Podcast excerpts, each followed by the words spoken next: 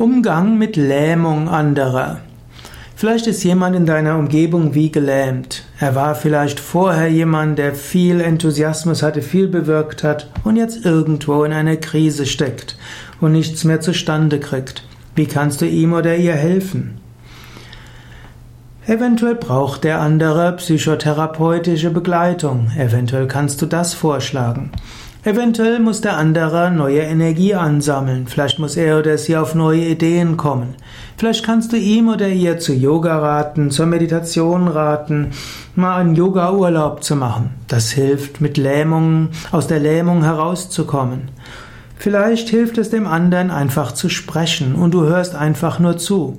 Vielleicht ist eine Hilfe, wenn du nichts rätst, sondern einfach den anderen sprechen lässt. Vielleicht kannst du mehrere Ansätze dazu machen.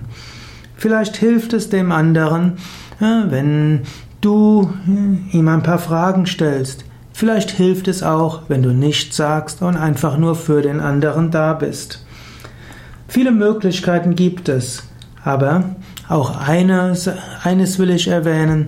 Manche Menschen haben Niedrigenergiephasen, manche Menschen brauchen eine Zeit der Besinnung und manchmal ist die Phase der Lähmung einfach eine Phase, die man als solches anerkennen muss, respektieren muss, abwarten lernen muss.